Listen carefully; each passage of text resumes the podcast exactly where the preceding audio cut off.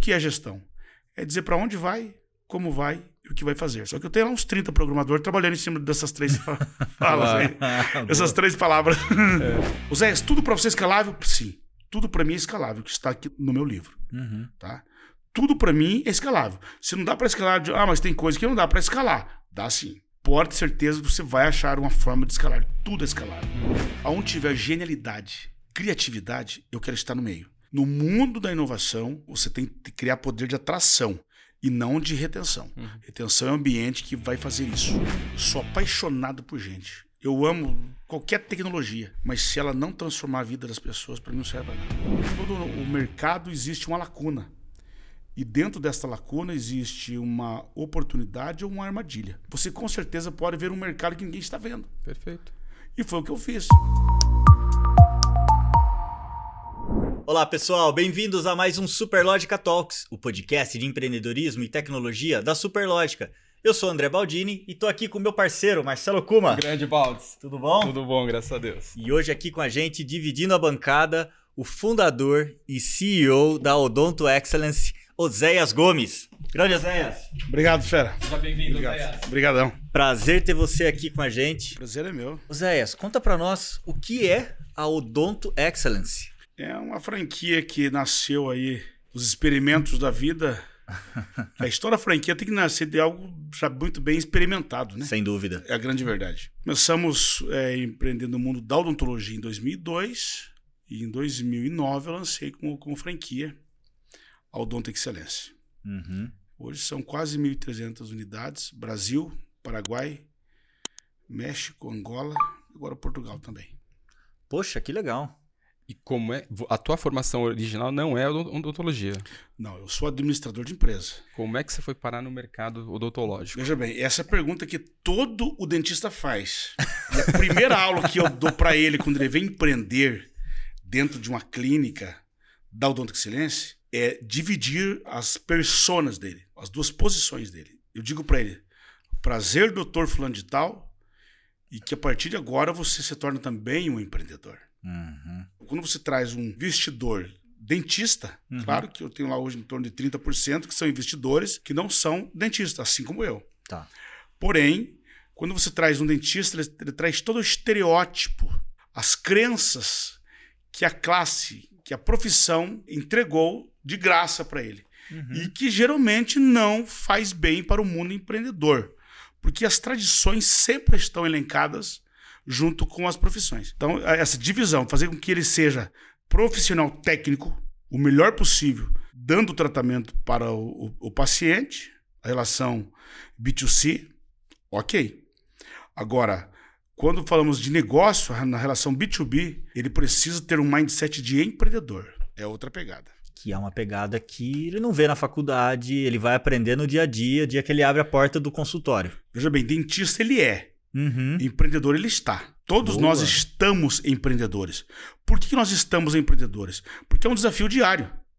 Não é uma técnica que você aprende, você pode usá-la talvez daqui a, a, mesma técnica em 5 anos, 10 anos, talvez muda algumas coisinhas. O mundo empreendedor, ele é como se fosse uma areia que se move, ele a, o, o, empreendedorismo tem vida. Quando você é, aquilo te dá um certo conforto. Quando você está, aquilo te tira da, da zona de conforto. E você tem uma crença, você acredita nisso, Amanhã você já não acredita mais. Eu estou daqui hoje participando de uma empresa que ela fabrica softwares. Uhum. Eu não sei para vocês, mas na minha empresa, em torno de 20% das coisas que eu construo, eu nem chego a usar. Porque quando a ferramenta fica pronta, já está obsoleta.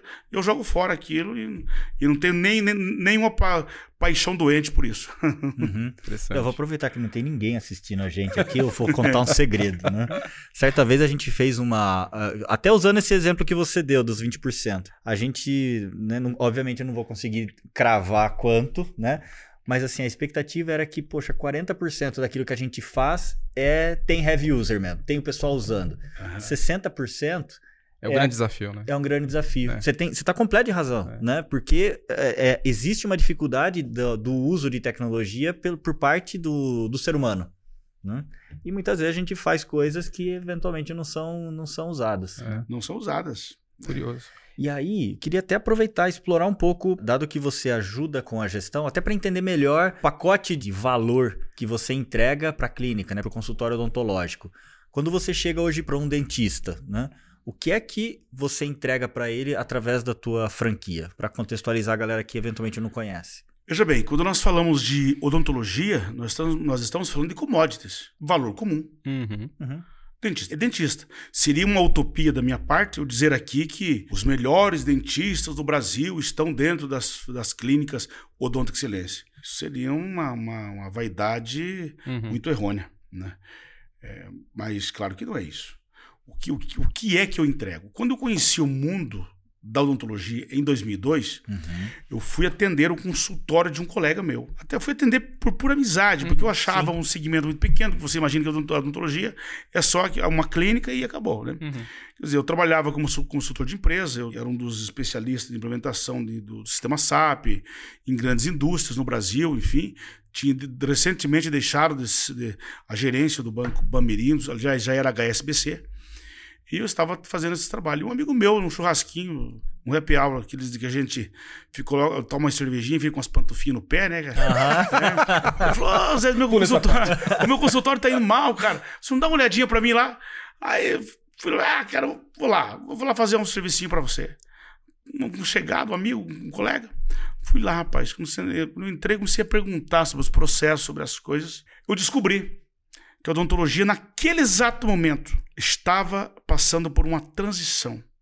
Estava deixando de ser somente uma profissão para se tornar também um negócio. Aí eu explico a sua pergunta. Uhum. Como que você não é dentista e você empreendeu no mundo da odontologia? Uhum. Se deixou de ser somente uma profissão para se tornar também um negócio, aí tem um CNPJ. Você tem um CNPJ, tem mercado. Uhum. Você tem um mercado, existe gestão de processo, tem gestão de controle, tem gestão de ambiente, tem gestão de área, tem gestão de inovação, enfim. Uhum. E aí, um dentista não é preparado para isso. E todos nós, inclusive, não somos também, talvez uhum. um pouquinho mais experiente. Aí eu percebi que um administrador seria uma boa aliança, um bom servo para atender o segmento. E eu comecei a empreender percebi a oportunidade. Existe uma máxima que diz que em todo o mercado existe uma lacuna. E dentro dessa lacuna existe uma oportunidade ou uma armadilha. Se você tiver um, uma mente viciada, você vai, vai fazer uma, uma, palavra que eu não gosto muito de usar, chamada tal de modelagem. E às vezes você vai copiar os mesmos vícios do cara, vai cometer os mesmos erros, você caiu na armadilha. Uhum. Mas quando você está afim de inovar e atualmente e você não apenas fala, mas tem capacidade intelectual para isso, você com certeza pode ver um mercado que ninguém está vendo. Perfeito.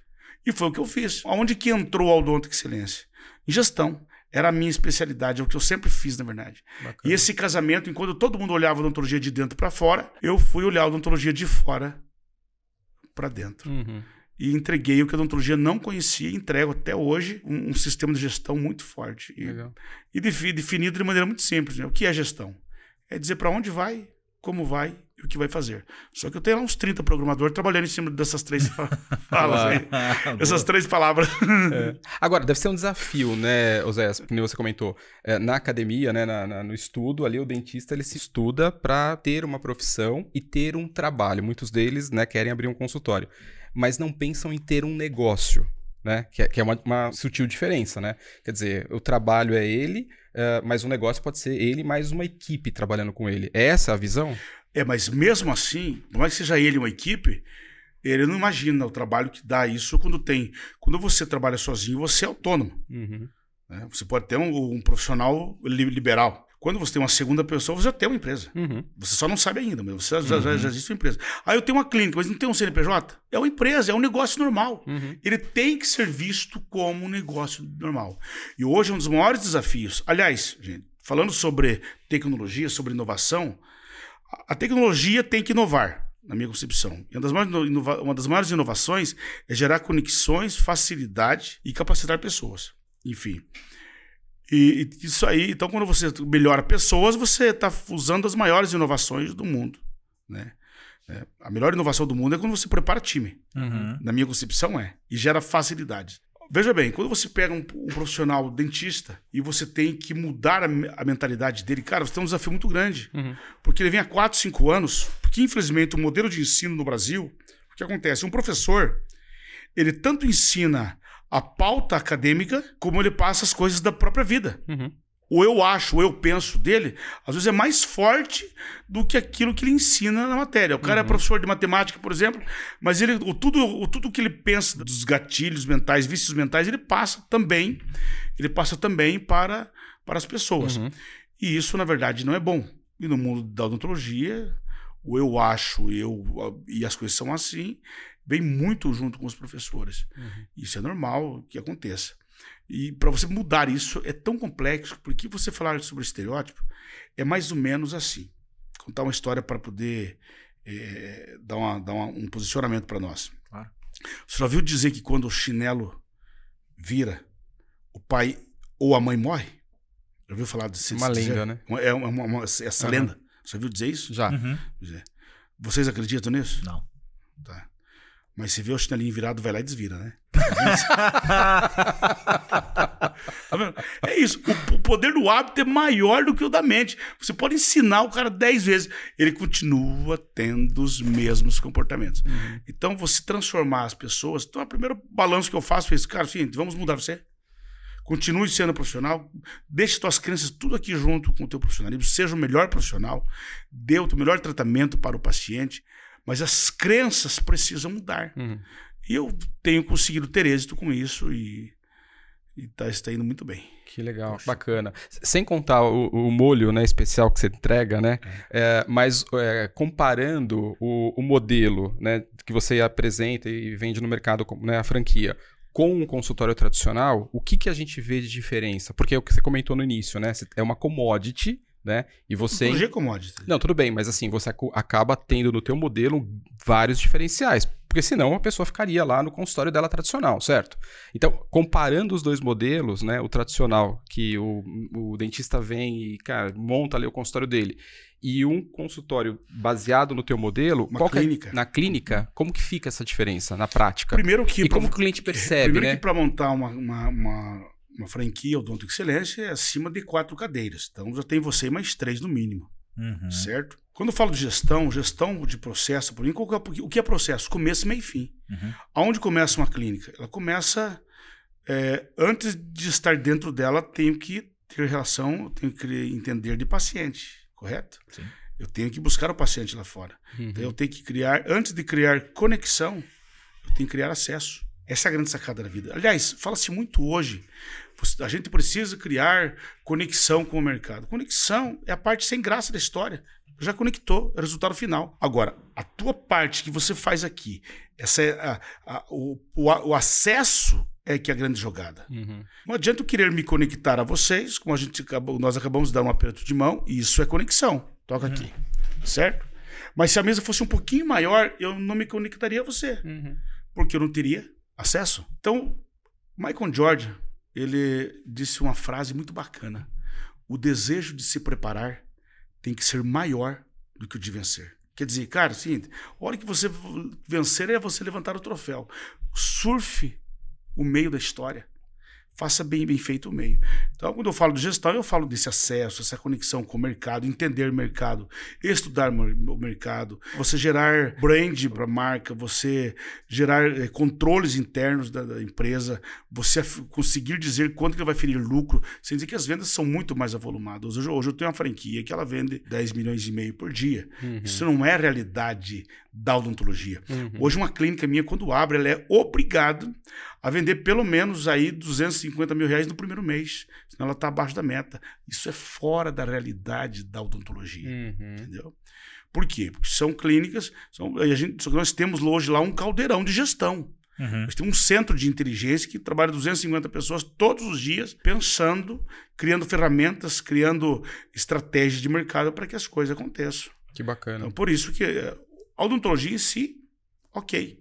O que nós fazemos por trás disso, essa engenharia toda de, de, de gestão, de business, que define o que é a odonto excelência.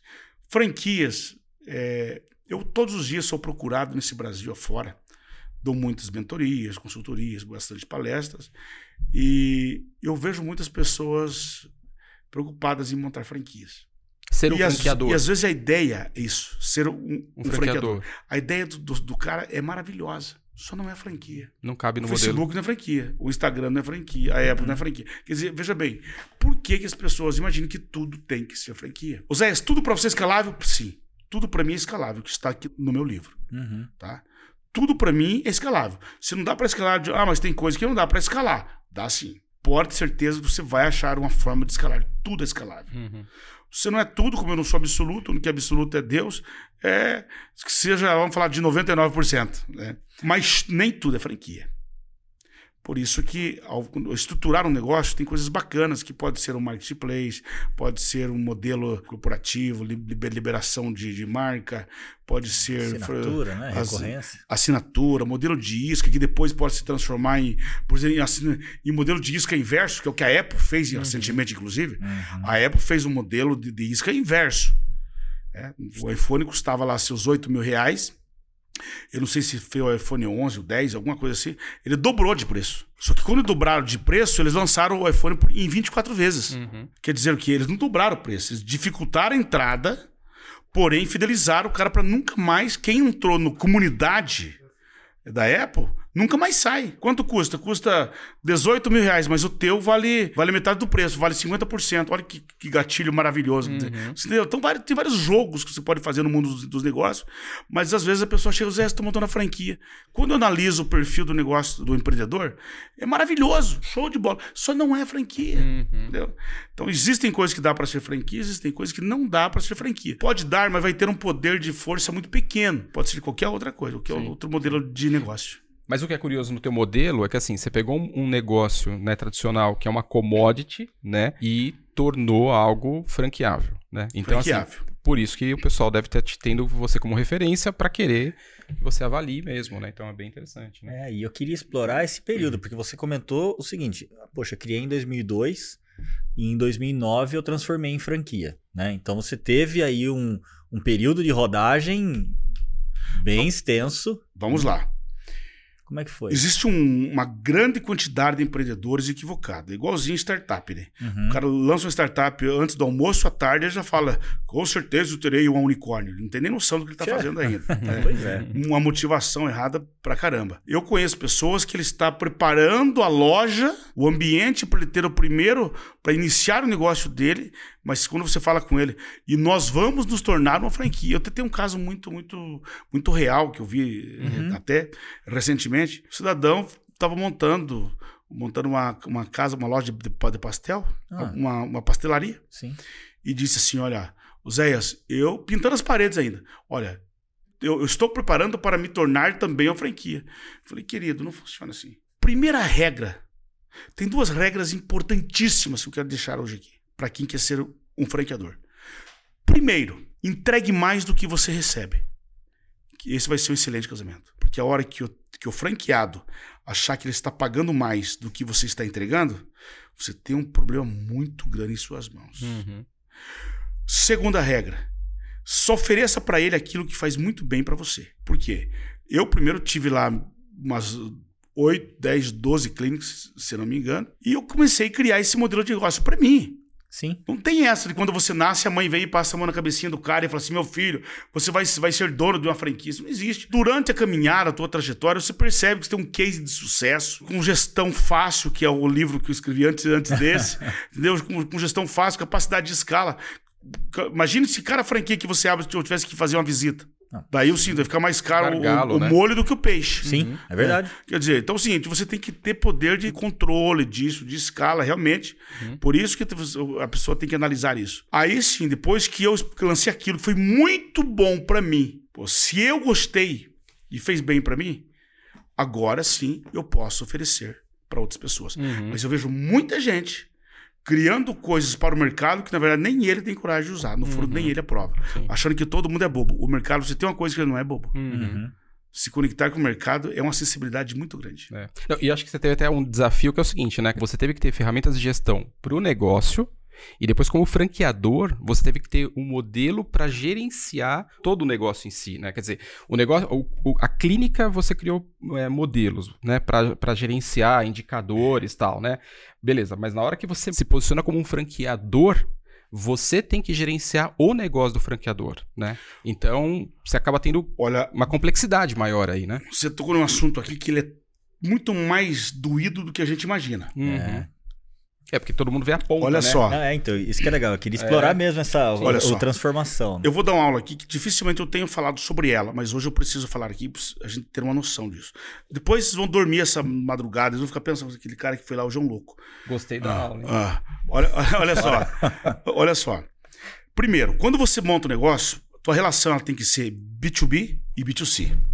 Esse, essa coisa de você montar uma franquia e você dizer, não, agora a relação dele com o paciente não tem nada a ver comigo, tem tudo a ver. Tem, claro, a ver é teu cliente. Tem tudo a ver com você. E tá levando a tua marca. Você, é você, você cria, você cuida do B2B e você cuida do B2C também. Uhum. Porque se não tiver paciente, ele vai te abandonar. Então, essa relação é o que você está falando assim, você, eu crio uma estrutura hoje para controlar a minha empresa franqueadora, Isso. que tem gerente, supervisor, tem coordenador, Sim. tem diretoria, tem todo mundo lá dentro, uhum. e todo mundo, eu, eu e, e, a pegada lá é graúda, depois eu quero falar um pouquinho com vocês sobre quem sou eu dentro do nós, é o nome do meu modelo de gestão de pessoas. Legal. Uhum. Vamos explorar. Quer dizer, vamos, vamos, qualquer clicadinho que o cara dá lá no, no, no, no computador dele, eu sei tudo. Isso Legal. que é importante. Agora, vender franquia, dizendo assim, olha, você tem que vir comprar uma, uma franquia porque a marca é consolidada. Cara, falar de marca consolidada, nós estamos falando talvez de um McDonald's, estamos falando de um de uma Samsung, de uma uhum. Apple, de Sim, um Boticário, né? de um Boticário, uhum. enfim. Existem coisas que não são marcas, existem coisas que são nomes. Oséias, qual que é a diferença entre um e outro? O que vale mais, ser uma marca ou ser um nome fortalecido? Os dois têm a mesmo grau de importância. Porém, existe uma diferença entre uma coisa e outra. Por exemplo, o seu relógio tem uma marca. Mas a loja não está aqui. A loja está longe. Então você está divulgando essa marca o tempo todo. Uhum. Correto? Uhum. Uma clínica minha, eu não faço um tratamento e deixo uma plaquinha no canto da boca do paciente, escrito odonto excelência. Então você vende serviço. Uhum. Por mais que você tenha uma marca, ela não é uma marca, é o um nome. Ela vende serviço. Ô Zé, como, deixa eu tentar explicar melhor isso aqui. Vamos pegar uma marca bem famosa do, do mercado. Vamos dizer assim, Hoje está mudando um pouquinho, está querendo vender serviço, e talvez pelo serviço sustente isso. Mas vamos imaginar aí, eu ia falar da Magazine, Magazine Luiza, vamos falar uhum. sobre eles aqui. O, o Magazine Luiza. Do lado de cada rua tem a Magazine Luiza vendendo uma TV Samsung 10 polegadas, do mesmo modelo, as mesmas características, por 10 mil reais. Uhum. Do outro lado da rua tem a, a loja Chiquitita desconhecida, marca desconhecida, vendendo a mesma TV por 9 mil reais, na qual que você vai comprar? Na Chiquitita. Porque você não está comprando a Magazine Luiza, você está comprando a Samsung. Uhum. É. Você está comprando só o produto. Percebeu? Sim, sim. Você viu como não se sustenta uma marca? Uhum. Por que, que você vê o pessoal de marca? Você não vê todo dia. Faz quanto tempo que você. Ah, só se você assistir a, a Fórmula 1. Caso contrário, você não vê propaganda de Rolex, qualquer outra marca de relógio, enfim, não vê por quê? Porque não precisa. Eles não vendem, eles vendem propósito, eles vendem muito mais uhum. coisa que isso. Lojas que são nome, não marcas, pode ter uma marca embutida aí, claro que tem, mas para brand, não para não para solid, solidificação. Tem que viver na internet dizendo assim, compre hoje, promoção hoje. Aproveite agora. Então, estamos vendendo agora. Porque, na verdade, se você é um ponto de, de distribuição, você não é uma marca. Marca é um produto que eu construí e que, que tem, um, um, tem uma relevância toda, tem uma história por trás daquilo Existe um propósito forte por trás daquilo. Isso é marca. Uhum. Então, então, tem uma diferença quando você tem uma marca forte e um nome forte. Uhum. Então dizer assim, o Zé, ah, mas Odonto que silêncio. Ah, eu tenho na cidade de vocês, deve ter umas três clínicas minhas aqui. Uhum. Talvez vocês até nem saibam onde está. Cadê? Cadê a, for a força da marca? Uhum. Não é isso. O que traz o meu paciente é a maneira que eu me conecto com ele, a maneira que eu tenho, que eu tenho acessos a ele. Então, é, chama-se atitude de flanco, né? Quem uhum. leu lá atrás o marketing de guerra, não uhum. de guerrilha, de guerra, uhum. aprendeu bem isso, na verdade. Uhum. Então, é diferente quando você se posiciona. A aula que eu queria falar é sobre isso. Marca e nome. Uhum. Então, Quem vende hoje, e eu, vejo muita gente vendendo, ó, você tem que vir para uma marca fortalecida. O cara não tem marca fortalecida nenhuma. É uma maneira de tentar vender. E depois você não consegue sustentar a venda por isso. O casamento não adianta a festa ser bonita só no dia do casamento. Uhum. Ele tem que ser, essa relação tem que ser constante. É, mas eu acho que também tem um outro desafio aí, né, Oséias? Porque é, nesse caso que você comentou da TV, o, o produto em si é uma commodity, né? E aí essa uh, o Chiquitita, enfim, ela vai trabalhar no preço porque ela não tem um, um nome no mercado. Mas o que está contando muito também é a questão da experiência que cada, nesse caso, varejista ou, enfim, empresa está proporcionando para esse consumidor, né? Porque se você pega, por exemplo, uma Starbucks, ela vende café. Né? E num preço é, razoavelmente maior do que, enfim, a lanchonete da esquina. Por que, que as pessoas vão lá, né? Por quê? Ah, mas, mas, não só pelo produto. Mas daí existe o sabor. Não, e a experiência, a né? Experiência. O ambiente, o né? É, o é, e o serviço também tá ali dentro. É, mas vamos imaginar que o servir, é. que, que seja igual os dois. É, uhum. é, esse é o ponto. Se for igual, se for essa loja Chiquitita e a outra loja famosa do outro lado, for, tiver as, as, as mesmas condições de venda, porque nós sabemos que você manter qualidade em 3 mil lojas exatamente como é uma e outra, não é bem assim as coisas. Uhum, uhum. O que, que vai manter a diferença? É o preço. Agora, aí tem a questão, claro, daí não precisa nem ser uma loja de, de, de, de grande relevância. Uhum. Né? Se você tem uma loja lá que não tem escala, uma, duas, três lojas, o atendimento é bom, a experiência da compra, sem, é serviço. Uhum. Experiência da compra sempre está valendo. Mas assim, imagine que a experiência dos dois são iguais, mas o produto é o mesmo. Aonde que o cara leva? Vai levar um mais barato. Quer dizer, mas cadê a força da marca? Não sustenta. Uhum. Agora, você não vai comprar um relógio Oriente, é, ter um Rolex. Uhum. E um relógio da marca Oriente, por exemplo, aqui, que, que atende um público muito mais, mais baixo, na verdade. Você comprou o Rolex porque ele marca a hora melhor? Porque ele é uma obra marca de igualzinho Oriente. É um... Quer dizer, é uma joia. Porque é o seguinte, é uma joia que define qual é o, a posição social que você vive. Uhum. Que você tem, qual é o teu brand, enfim, a tua persona. Então a marca ela tem essa relevância. Sim. Entendeu? Você não vai comprar uma máquina que corta a grama da tua casa, que é da Husqvarna, lá no sei das quantas, porque é uma marca melhor, e a outra ali. Você não, olha que legal, a máquina que corta a minha grama, olha que, que fera que é. Não existe, isso não te dá inclusão social. A marca sempre te dará inclusão social. Por isso que uma marca não suporta dois conceitos distintos. Distintos. Por exemplo. Isso, vamos lá, bora. Não suporta dois conceitos distintos. Por exemplo, por exemplo, você pega na minha empresa e fala assim, Zé, qual que é o logo da tua empresa? É ESG, vamos falar agora um pouquinho sobre isso. Uhum. Odontologia para todos. Hoje, hoje eu estou em alta. O que todo mundo falava alguns dias atrás, assim, ó, né, clínica popular, porque eu nunca fui popular, que eu sempre cobrei bem e entrego um serviço bom. Uhum. É, mas eu dou uma qualidade muito boa, eu me preocupo em dar atendimento para todos. Uhum. Hoje, hoje, hoje, hoje não, hoje eu estou incluído no ESG, né? Ó, fantástico, Zé Gomes. Agora, vamos falar de produto. Você lembra de, uma, de uma, uma, um cara chamado Ford Ed? Ford Ed. Sim. Ford Ed. Uhum. Sim, sim. Ford Ed. Beleza. né? Tava no, na época uns 400 mil reais, 350 mil reais o carro. Uhum. E o carro mais barato do Ford, quanto custa? Quanto, é um, é um, é um, é um, é um é Fiesta, né? O carro, né? O carro, o casinho, o carro. É. Aí eu sinto, quando você entra na porta da loja, o vendedor pensa que você foi comprar um Ford Ed ou você foi comprar um carro. Um carro. Então, assim, que prazer você tem que perguntar, Zé, que carro que você tem, Zé? Pergunte para mim. Pergunte Qual carro você tem, Zé? Eu tenho um Ford. O que você pensou agora? Eu tenho um Fiesta. Um, um carro. desculpa, um carro, desculpa, um carro. Agora, pergunte para mim assim, falou, Zé, o que, que você tem? O que você tem, Zé? Uma BMW. Uau. Porque eu já comecei valendo os meus 400 mil reais. Perfeito. Uhum. Eu já botei na mesa aqui um valuation meu de 400 mil reais. Uhum e não um K de 50 mil. Uhum. Você entendeu? Por que que... Então, assim, quando você quer abraçar todos, quando é marca, não é se posicione, elástico, né? cara. A única que conseguiu fazer isso, eu volto a falar de novo, foi a Apple. A Apple conseguiu fazer isso. Ela conseguiu pegar um produto que era fazia com que você tinha sensação de pertencimento em ter um iPhone. Eu tenho iPhone, né? uhum. acho que todos vocês têm aqui. É uma sensação de pertencimento. Se você vê um outro celularzinho, você ah, um iPhone. Né? Dizer, e hoje é um produto que é um produto viralizado de pessoas de classe média, até de classe média baixa, que o cara se esforça, entrou na renda familiar dos caras e se mantém com o mesmo brand, a mesma personalidade. Por que que os vezes acontece isso? Por quê? Porque quem compra um iPhone, ele não compra exatamente a tecnologia ou um produto de caro. Ele faz, ele faz questão de dizer: eu faço parte de um grupo de pessoas que gosta de tecnologia e inteligência. Ele está dizendo assim, ó, eu faço parte de uma classe de pessoas elevada. Mesmo eu não tendo. Aliás, classe social está mudando, né? Não é mais pelo que ele ganha, né? uhum. né? É pelo grau de, de instrução dele, né? Essa é a grande verdade. Por isso que uma marca não aceita dois conceitos distintos. Você, qual, qual que é o nome hoje do. Qual que é o nome de uma BMW? Não tem. São todos número. Uhum. A Mercedes, mesma coisa. É ser alguma coisa e tudo. É, são todos número. Por quê? Porque o carro não pode ser mais famoso do que a marca. Uhum. É Sim, fato. fato. Você, tava, você, ia comentar um pouco sobre a tua estrutura como franqueador. Né? Você, a gente queria explorar um pouquinho, putz, como é que funciona esse outro lado que ninguém normalmente vê, né? Na ponta. Como é que é essa inteligência, como é que é essa organização, como é que funciona isso, Oséias?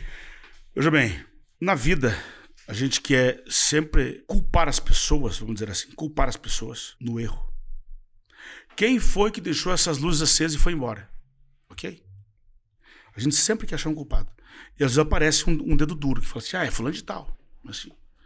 Mas se você chegar no meio de todos os teus funcionários, que viu uma galera de gente trabalhando agora ali, diz assim: quem foi o responsável de nós cumprirmos as metas do mês passado? Imagine se um camarada levanta a mão e diz assim: fui eu. O que, que os demais vão pensar? Nossa, cara arrogante, cara. É. Uhum. Soberbo. Nós não somos um time. Ou seja, você não gosta de trabalhar em time? Eu gosto. Amo trabalhar em time. Amo. Inclusive, quem elege supervisor da minha empresa, quem leve os cargos da minha empresa, não sou eu. São propriamente eles. Legal. São propriamente eles. Porque eu não convivo com eles, com eles todos os dias. Eu quero, eu digo para eles, por quem vocês querem ser liderados? Uhum. Assim, assim, é, é, democracia. Porém, nós como líderes temos que ter prazer em descobrir quem são as pessoas que nos elevam. Então a meritocracia ela precisa acontecer. E ela começa acontecendo de que maneira? Quando você sabe exatamente quem é quem lá. Existe um, uma, uma, uma história que de um americano que ele disse que o camelo, não posso falar mal do camelo, que até alguns dias atrás eu tinha uma camela lá no, no, no meu resort. Agora deu um câncer lá, morreu, coitadinho. Mas é bem mais cedo do que, do que, do que um cavalo, né? Ele, ele disse assim: olha, o camelo é um projeto de um cavalo que saiu de um comitê americano onde ninguém sabia quem era quem lá. Quer dizer, quer dizer assim, não é exatamente o que as pessoas brincam aí. Cara, eu quero ouvir todo mundo desde que faça o que eu mando. Claro uhum. que não é exatamente isso. O líder tem que ter a, a, perspicácia de ouvir as pessoas, entender quando ele tem que pivotar, voltar uhum, atrás, sim. rever algumas coisas, ouvir as pessoas falando. Depois eu posso falar sobre o que é, na, na essência, ser colaborador realmente. Uhum. Mas assim, hoje eu sei, nesse momento que estamos conversando aqui, deve ter em torno de umas 15 mil pessoas conectadas. É mais, deve ter uns 18 mil, mas pessoal de férias e tudo, mas 15 mil pessoas nesse momento nós temos conectado com o Odonto Excelência. Uhum. Nós sabemos exatamente o que cada colaborador, que cada dentista faz dentro da clínica. Eu sei o tempo que o paciente está sentado na recepção. Bacana. Eu sei quanto tempo ele levou pra, para ser atendido. Eu sei para que dia que ele foi remarcado. Eu sei se, que procedimento que foi feito nele. Tem tudo na relação B2C. Eu sei tudo o que a secretária fez. Eu sei exatamente o que um gerente faz, o que um supervisor faz, o que um coordenador faz, o que um diretor faz. Por quê? Gestão uhum. de processo, gestão correta. Agora, por quê? Por que às vezes que você tem esse controle? É obsessão pelo controle? Não. Eu não controlo para mim porque eu quero controlar demais. Uhum. Eu, eu, controlo porque eu quero elogiar as atitudes corretas das pessoas. Uhum. Né? É isso que eu faço. Por quê? Uma empresa hoje, no mundo atual que nós estamos vivendo, que não pode existir dentro de uma empresa é a palavra chamada confiança. Só tem um cara que eu tenho que confiar nele. Só tem um cara que é o meu barbeiro, né? Quando ele vai fazer minha barba, que ele bota aquela navalha no meu pescoço, como eu estava é. ontem à noite. Aquele cara tem que confiar nele. Fora isso, cara, o que, que é, que, o que é confiança? É a fragilidade da relação. Por exemplo, é, eu vim para cá, trouxe a minha esposa junto, ela está lá, lá está lá no, no meu escritório, está com o pessoal nosso. Mas imagine que ela tivesse ficado lá na cidade onde nós moramos. Uhum. Aí ela fala assim para mim, Oséias, eu vou jantar com as minhas amigas. Ok. Né? Aí, daí quando chega 10 horas, ela mandou uma mensagem para mim no, no, no, no, meu celular. Eu mando uma mensagem para ela. Daí, amor, como que você tá? Ela visualizou a mensagem e não me respondeu. Tá confiando ainda? Aí deu meia-noite, cara. Não voltou para casa ainda, ou não me mandou mensagem. Claro, que se estivesse em casa teria me ligado. Aí deu duas horas da manhã, ela não me responde. Ou então, quando manda mensagem, manda assim: Estou dormindo. Eu vou fazer uma chamada de vídeo na mesma hora. Porque a confiança começa a ser o que, que quando que você tem que confiar? Claro que é uma brincadeira que eu fiz aqui, mas claro. quando que você tem que confiar? Quando você não tem controle ou quando o controle não está nas suas mãos. Agora, se a minha esposa estiver sentada aqui do meu lado, eu não preciso me preocupar em confiar, porque eu estou no controle. Uhum. Ela está aqui. Quando que você tem que confiar? E a gente ouviu tanto isso no mundo empresarial, né? Você tem que contratar pessoas, você tem que confiar nas pessoas. Rapaz, o mundo dos negócios não é nem com confiança e nem com desconfiança. Prestação de contas. Agora, prestação de contas não é só no dinheiro, no serviço, no trabalho que a pessoa faz. Né?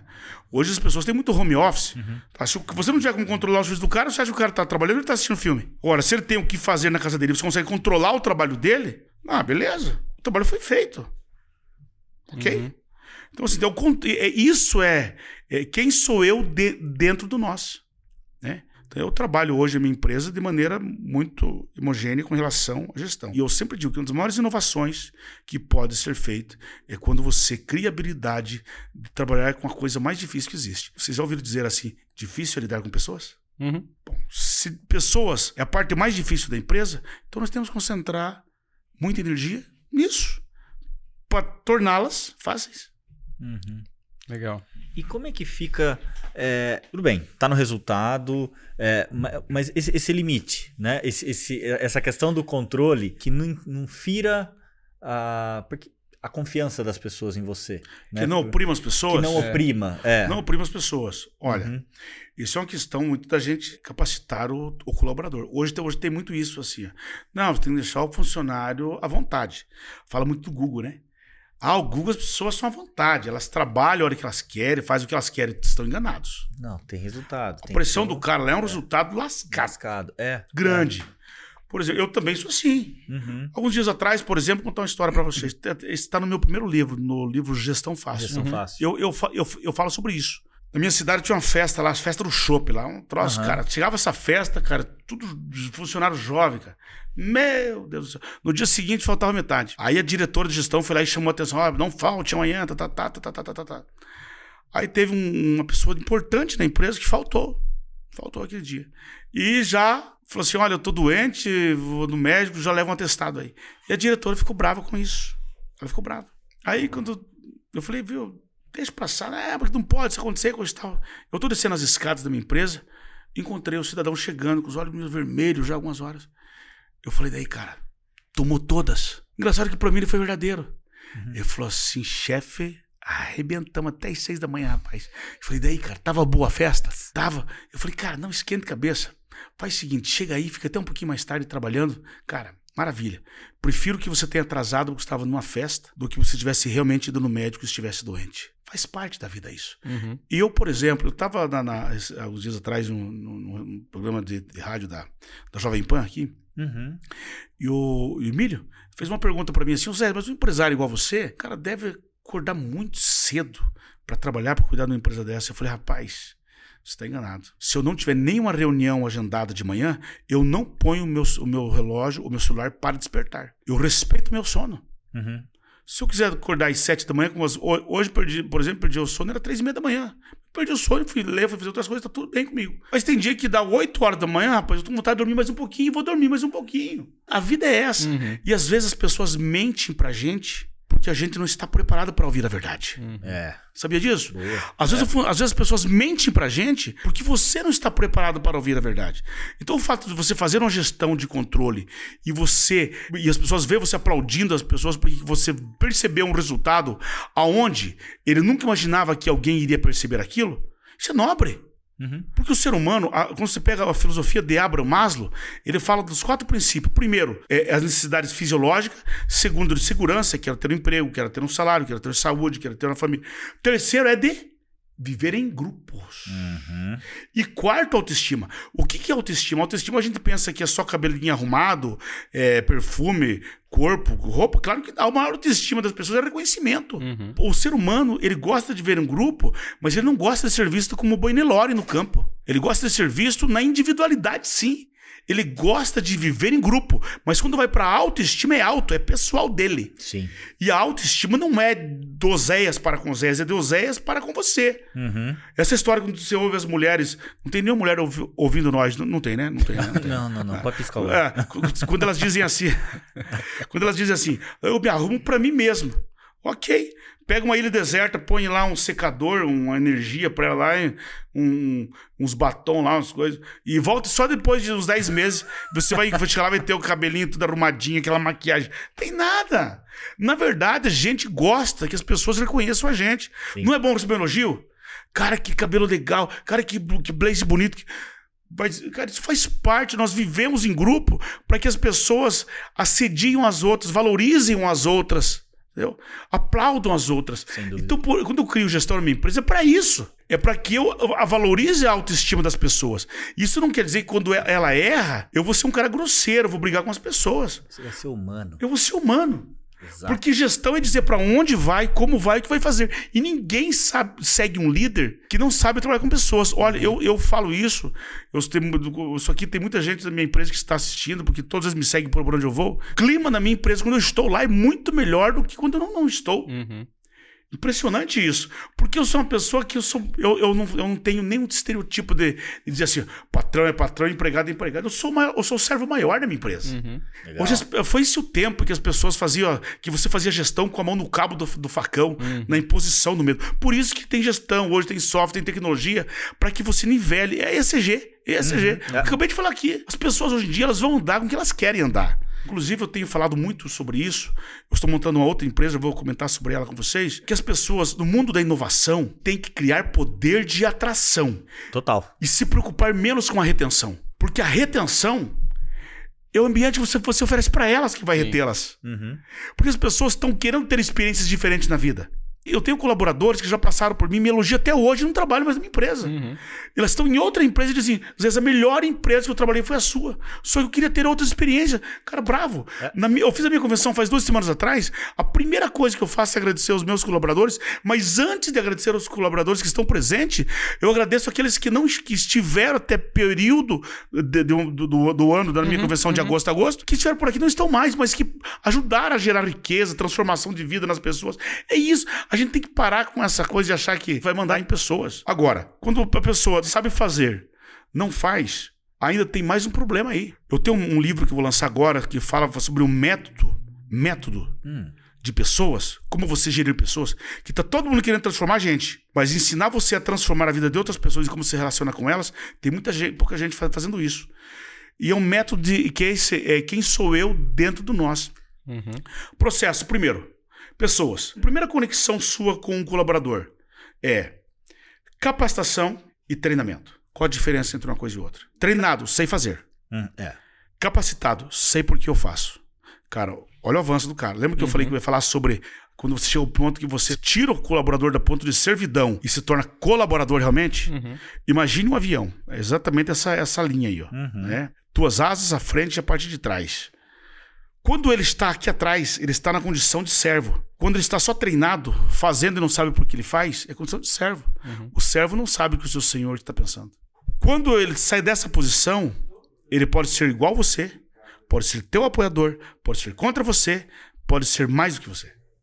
E vou dizer, vou dizer isso. Aí é o seguinte: imagine que esse cara, ele, ele está na tua direita, asa do avião, certo? Uhum. Está na sua direita. Você chega em casa e fala assim: nossa, que alegria, cara. Esse cara, ele fala, está no mesmo barco. Ele fala a mesma língua. Até aí, o líder maduro, que não é maduro, ele parece ser um líder, líder maduro ainda. Vamos ver se esse líder continua sendo, sendo maduro. Aí, de repente, chega um cara que está na linha da frente, está lá no, na, na ponta do avião. Quem é esse cara? É um cara que chega com uma ideia fantástica e joga na tua mesa. Você chega a ter inveja do cara. A ideia do cara foi tão, desculpa, é tão foda, uhum. tão massa. Que você fala assim, cara, como é que isso aí não saiu da minha mente? E, o, e o, esse homem que está falando para vocês aqui, o Zé Gomes, é o cara mais bobo da face da terra. Porque eu tenho oficina de leitura da minha empresa. Eu preparo pessoas. E às vezes, quando eu tenho uma, eu preciso de uma solução minha empresa, eu chamo todo mundo e jogo para eles, dando uma gostosão superior. Eu já tenho a solução para isso. E às vezes, como dizia o meu, o meu, o meu falecido pai, eu caio do cavalo.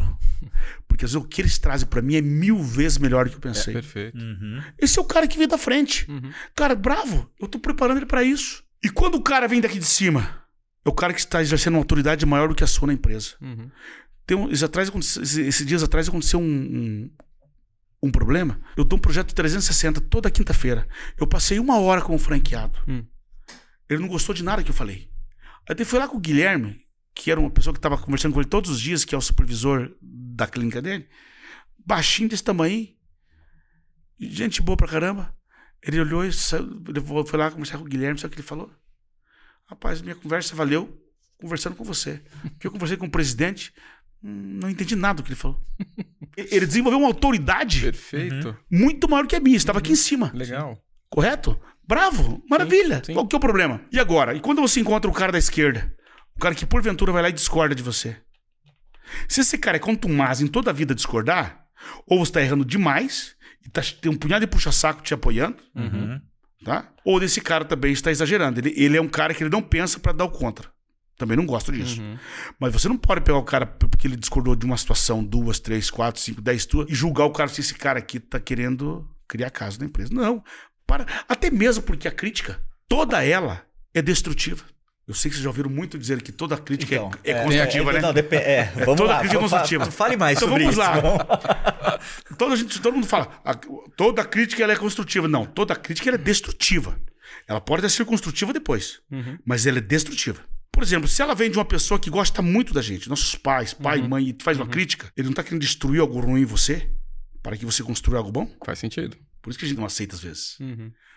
Porque a posição primeira da crítica, ah, meu pai é um quadrado, minha mãe, é, porque ela é destrutiva e é ruim quando tentam destruir a gente. Quando vem de um cara invejoso, um cara que tem inveja de você, um exemplo aqui, né? Que tem bastante. O cara vem e tenta, faz, faz uma crítica, pode ser até uma coisa boa, que tem você, ele não tá querendo de- destruir também, para que tentar você fazer com que você construa algo ruim. Então, toda crítica ela é sempre destrutiva. O primeiro passo dela sempre é desdestrutiva. Tanto vindo de uma vertente boa ou ruim, a gente sempre tem. A gente barra. Uhum. Agora, você sabe quando tá vindo de um invejoso, de uma pessoa que quer o teu bem? É difícil, né? Uhum. Tem hora que a gente não sabe isso. Porque tem de gente que senta na nossa mesa, come com a gente, coisa e tal, e o cara é, maqui é maquiavélico. Então analisa todas elas. Sim. Uma das principais receitas do mundo empresarial é ser, ser constante. Ser constante não é você ser teimoso. Dá uma pivotada aí, volta, analisa. Será que esse cara falou tem sentido? Será que tem uma verdade? O mundo do empreendedor não combina com o ego inflado, Boa. com soberba. Estava anteriormente falando em outro grupo e eu falava sobre isso. Falei sobre umbres. É um comportamento que dá muito em empresários, em empreendedores, em políticos, em artistas. Quando a tua vaidade perde conexão com a tua realidade. Vaidosos todos nós somos. Todos nós somos. Faz parte. Lembra do, do quarto pilar? Uhum. Né? Todos nós somos. Agora, quando perde conexão com a tua realidade, você começa a cometer as piores loucuras. Por isso que você vê político roubando, por isso que você vê, você empresário que não ouve mais ninguém, ele se torna soberano em tudo. Porque ele desenvolve uma doença chamada nemesis. E é uma, isso é uma doença. Hum. Então, assim, hoje, o, todo empreendedor ele precisa sempre entender que esse mundo não foi feito para ele. Quanto mais ele ouve, mais ele tem capacidade de acertar. Uhum. Bacana. Voltando pro teu negócio, como é que você lida com a inovação dentro de um negócio que é regulado, né, do ponto de vista médico, né, odontológico, de certa forma comoditizado? Como é que você tra- trabalha a inovação dentro desse modelo, do teu negócio? Vou te dar um exemplo aqui. A maior inovação que existe é quando ela muda comportamentos. Toda ela. Toda inovação. Se ela mudou comportamentos, ela tem raízes. Se ela não muda comportamentos, apenas muda gosto, é diferente. Quando ela muda comportamentos, ela cria raízes. Por exemplo, talvez a maneira que eu trato com o paciente lá na relação B2C, o camarada que ia comprar, lembra do SG que eu falei agora para vocês? O cara ia comprar uma moto, ele faz um tratamento odontológico. Eu não estou competindo dentista com dentista. Eu boto odontologia para competir com o mercado. É diferente. Então, por isso que quando eu falo. ho- Hoje, hoje o que acontece? É normal você encontrar pessoas dizendo assim: ó, agora se tornou possível fazer um tratamento odontológico com qualidade. Tanto é que eu não sou convênio. Não sou convênio, não atendo convênios. É só odontologia particular. Como você faz isso, Zéias? Entendendo o mercado. O que nós fazemos hoje é isso.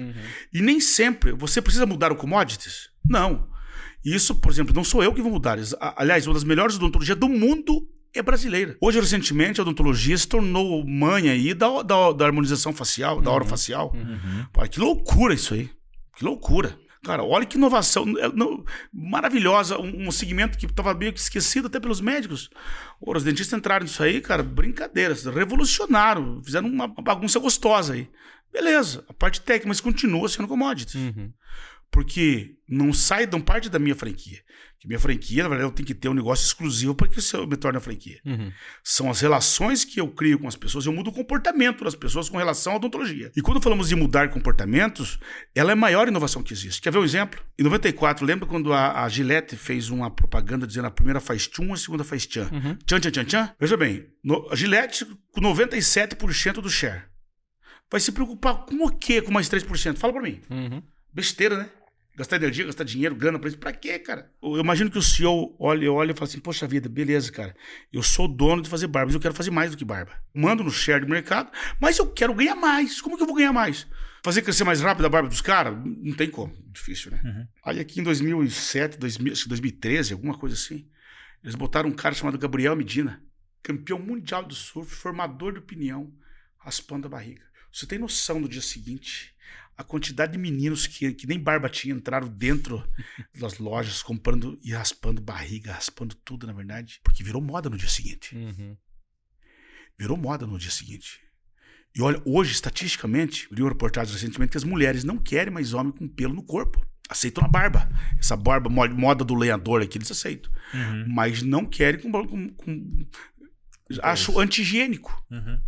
E antes disso não tinha isso. Você tem noção tanto que aumentou a venda do pessoal da Gillette. Claro, hoje tem cera, tem tudo, mas o homem não tá afim de passador, não. Uhum, Ele passa a giletona aí, tá tudo certo, cara. Daí o cara tá pela, pela barriga, peito, tórax e outras coisas mais que nem vamos falar, falar aqui. Você tem, você tem noção? Cara, você quer inovação aqui? Você mudou, não, não mexeu em nada. É o mesmo Mac 3, não é Mac 4, não é Mac 5. O mesmo Mac 3. Uhum que está estabilizado há quantos anos da, da, da, da, Gillette? Cara, vai estudar a história da Gillette ver que bagaça que esses caras fizeram. E se ela não mudasse o comportamento, seria uma, uma Kodak da vida. Exato. Que a Kodak hoje é só quem tem iguaria, paixão por foto, que compra as máquinas fotográficas. Por quê? Hoje, estatisticamente, a cada 10 homens, 8 está usando a barba lenhador que não é feito mais com gilete, uhum. é feito só no barbeiro. Seria mais uma empresa extremamente disruptada, talvez exista essa palavra, né? Sim, sim. Pela, por, por outras empresas, uhum. É, entendeu? Pela moda. Ela perderia, é, ela perderia, né? ela perderia, ela perderia, em vez dela criar moda, ela seria engolida pela moda. moda. Uhum. Sim. Imagina, cara, a cada 10 homens, poderia estar em qualquer lugar aí, a cada 10 homens, 8 estão usando essa barba lenhador, cara. Uhum. Quer dizer, teria quebrado. Hum. Quer dizer, se eles não mudassem o comportamento das pessoas, mas mesmo com essa moda do lenhador, que agora os barbeiros estão tudo em alta por causa dessa barba aqui, eles continuam mandando na bagaça, porque eles não estão mais raspando a barba de ninguém, eles estão hum. raspando o pelo do cara, as pernas, sei lá de quem. E tá por aí todo. Né? Ele tá me deixando preocupado. um, dois, três. Você entendeu, não? Tamo lascados. Estamos os dois. Quatro, cinco. Em cinco tinha que ter. não, mas é oito em dez que usam barba, né? Que usam barba. Ah, então pronto. Ah, ufa. Pronto, é. é. Oito em dez que usam barba. Vocês, vocês, vocês estão na média dos, dos, dois aí, ó. Vocês estão na média dos dois. Mas eu não posso falar muito, não, porque antes do Covid, eu é. quase morri do Covid. Olha a minha marca aqui, ó. Caramba. Poxa, eu fui tubado duas vezes. Uau. Rapaz, eu nunca tive. Eu sempre tive cabelo, mas eu não tinha barba. Eu tentava deixar barba, não nascia barba. Uma, um aqui, outro ali, coisa e tal. Aí, quando eu fiz um tratamento muito forte, 60 dias depois que eu saí do hospital, vim pra, pra cá, pro Einstein, quase morri, gente, quase morri mesmo. Tomei muito remédio forte, caiu todo o meu cabelo. Eu me desesperei, corri no endócrino e falei assim: não, Zé, o cabelo vai voltar. Foi por causa do medicamento forte. Uhum. Falei, ah, mas eu quero remédio. E ele me deu remédio para passar no cabelo e para tomar comprimido forte, coisa e tal. Rapaz, aí eu fui no final do ano para Londres para visitar minha filha, um frio danado, cara. Eu não fiz a barba. Rapaz, veio uma barbinha bonita, essa que vocês estão vendo aqui, ó. Cresceu barba. Eu, e o cabelo voltou de bônus. Ah, que legal. eu falei, agora tá tudo certo, agora eu vou usar barba também, né? Então, você viu, né? Eu não mudei, eu não mudei, eu, eu inovei Mudando no hábito das pessoas, uhum. no hábito, na maneira de consumir a odontologia. Perfeito. Foi isso que eu fiz. Legal. Uhum. Show de bola. Uma outra coisa pelo qual você passou na, na carreira empreendedora foi a internacionalização. Quando foi o momento que deu aquele clique que você falou, cara, tá na, esse negócio que validei aqui no Brasil, cabe fora e onde cabe? Olha, primeiro, você tem que entender algumas coisas do país onde você está. Perfeito. Isto não significa que você não vai fazer as coisas, as coisas acontecer com, a, com o teu modelo de negócio. Porque, cara, se você se moldar ao país, você vai entregar mais do mesmo. Uhum. Por exemplo, eu acabei de entrar na minha empresa hoje, é, é agora no México. Estamos, estamos validando lá. O primeiro mês que eu botei a clínica lá, eu achei que ia fechar a clínica. Uhum. Né? Ah, mas eu sei que vai dar certo. Ó, as pessoas começaram a tomar gosto pelo modelo de negócio nosso. Porque, assim, coisa boa todo mundo gosta. Uhum. uhum. Deus não fez ninguém mais humano que o outro. Uns acostumam com a vida melhor, com a vida pior, mas coisa boa você apresentou para uma pessoa, ela vai. Ela pode ser que não tenha o hábito de consumir aquilo. Por isso o modelo de isca. É o novo para ela. O novo, uhum. ele, ele, ele, é desconhecido. Ah, que não tá, ninguém está acostumado com isso logo vão acostumar, é coisa boa, caramba. No Paraguai, quando eu entrei no Paraguai, eu já tenho, eu tô chegando a 100 clínicas no Paraguai, eu sou, em, em proporcional, eu sou maior no Paraguai do que aqui no Brasil. Uau.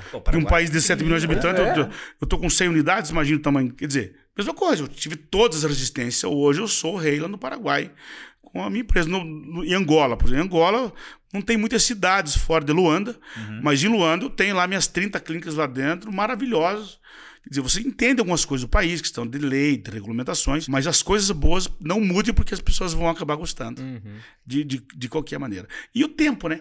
Tempo e oportunidade. Uhum. Olha, gente, aqui uma aula importante a gente talvez deixar aqui. Eu, sou meio, eu critico algumas empresas, eu não posso criticar pessoas. Uhum. Publicamente eu não posso criticar pessoas, mas empresas nós podemos fazer isso. Faz parte, assim como eu aceito que a minha empresa também seja criticada. Uhum. Por exemplo, que, o que, o que adiantaria uma pessoa hoje botar uma, uma fábrica de, de máscara. Caraca, que tem de gente que aproveitou a onda e agora tá tendo que, não sabe como vai pivotar isso, vai fechar, vai vender outra coisa. Cara, você tá fora do tempo. Uhum. Você tá fora do tempo completamente. Né? Imagine esse momento que nós estamos vivendo. Olha um exemplo terrível que aconteceu. Por exemplo, a Xuxa lançou uma empresa chamada Casa X. Franquia. Uhum. Casa X. Não aconteceu. Bufês infantis, né? Um negócio é, assim, né? Não aconteceu. Porque quando que ela lançou isso? Faz uns 5 anos atrás. Quando que a Xuxa fez, fez sucesso? Em 86. Hilari, Hilari, Hilarie. Uhum. Como, como casa de festa, uma casa de festa infantil, eu não tenho nada contra. Uhum. Ok. Mas ela, como protagonista para o entretenimento, né, onde tem Casa X por aí, é ela quem desce na hora do aniversário e dentro daquela, daquela nave, uhum. dizendo Hilari, Hilari, Hilarie, ô, ô, ô. Cara, eu consigo imaginar uma cena que quando chega o momento do, do, do, do, do parabéns, é, você olha lá os, os cinquentão o Gabriel do braço da olhando assim, ai, que saudade da Xuxa, meu Deus do céu. Aí vem o filho, de sete anos de idade, e pega na casa do pai e fala assim: pai, o que, que é essa aí, pai? Não tem o Harry Potter? Acho que até eu tô perdido com o Harry Potter, não é isso, mas é outra coisa. Você entendeu ou não? Quer dizer, cara, uma excelente ideia, porém fora da linha do tempo. Porque se a Xuxa põe isso em 86, meu amigo, esquece. A Xuxa não estaria mais nos palcos, uhum. como não está mais hoje, mas ela seria o maior brand porque ela teria construído isso e, e passado gerações com a marca dela, não como mais como TV, mas sim como uma, uma, uma expertise para o mundo de, de, de festa infantil. Uhum. Quer dizer, perdeu a oportunidade e quando foi querer pegar carona, alguém chega para ela, que eu, eu, sei quem foi que estruturou a empresa uhum. dela, uhum. falei, infelizmente, é impossível que pessoas especialistas não tinham percebido que ela não tinha nada a ver com ser protagonista mais uhum. de festa infantil. Então não estou criticando a pessoa, mas estou falando do modelo de negócio que foi uma porcaria. Uhum. Uhum. Tá certo? Sim, sim. Desculpe a porcaria, viu? Não, relaxa, não, mas, é, mas, é, um ponto importante. É, verdade, né? é verdade, e, né? E é real, é. né? Cara, interessante demais essa, essa conversa, só que eu queria explorar um pouco de onde você partiu. Porque você falou do Paraná, você veio do interior do Paraná e como é que foi essa tua, essa tua jornada até tornar-se empreendedor? Eu sou um empresário é, que eu digo que eu sou um empresário emergente. Tá bom. Aquele que nasce do nada, ninguém imagina que ele vai ser empresário. Tinha tudo para dar errado e o cara acontece. Porque eu não venho de família de pai rico. Existe uma história. Hoje no Brasil, quando você sobe no palco para dar uma palestra hum. e você falar assim: Olha, gente, o meu pai era um cara muito rico e eu peguei as empresas do meu pai e me tornei um bilionário. Não vende. Não. Uhum. não vende. Pô, o cara fez um grande feito, cara. Ele ampliou o que o pai deixou. Agora, quando o camarada chega e sobe no palco e diz assim, gente, eu quebrei 10 vezes.